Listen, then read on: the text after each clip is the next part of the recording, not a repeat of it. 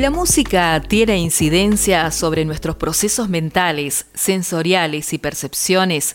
Se ha hecho evidente a través de estudios científicos diversos a lo largo de los años. La música ejerce una importante fuerza emocional sobre las personas, sobre nuestro comportamiento en cualquier etapa de la vida. La psicología de la música comienza su andar allá por principios del siglo XX.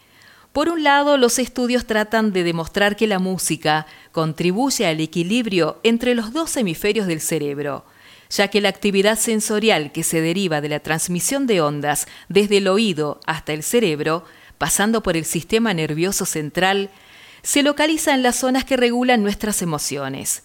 Eso es desde el punto de vista psicofisiológico.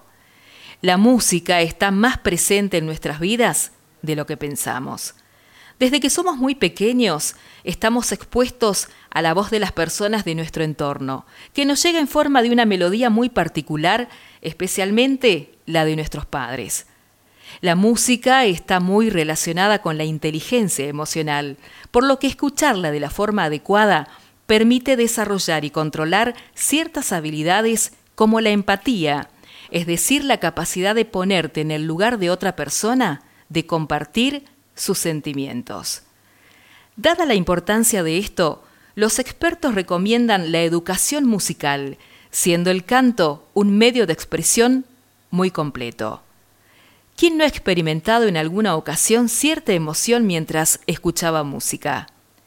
El sonido y la música nos producen emociones, y éstas modifican nuestra fisiología, nuestras hormonas, alteran nuestro ritmo cardíaco y también las pulsaciones.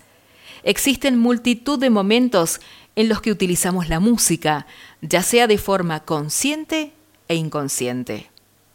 La música ejerce una poderosa influencia sobre el ser humano a todos los niveles. ¿Vos pensás que podríamos vivir sin música? La música se empleaba en la antigüedad para animar a guerreros y cazadores. Incluso en el cine se utiliza como medio para multiplicar los efectos de determinadas escenas.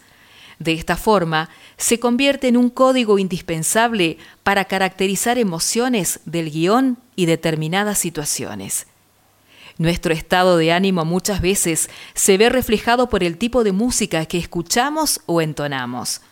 Una canción triste puede inducirnos a un estado melancólico, mientras que una canción alegre puede excitarnos y proporcionarnos unos minutos de felicidad. Al igual que una música suave y armónica nos acompaña en nuestros momentos de relajación y estudio, o una música rítmica nos estimula mientras hacemos ejercicio. Así de estrecha es la relación entre la música y las emociones.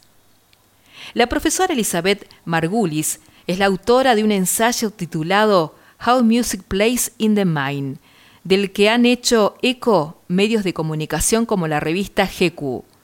Según ella, una gran parte de la música que escuchamos ya la conocíamos, es decir, son canciones que ya habíamos oído que por un motivo u otro se convierten en nuestras favoritas.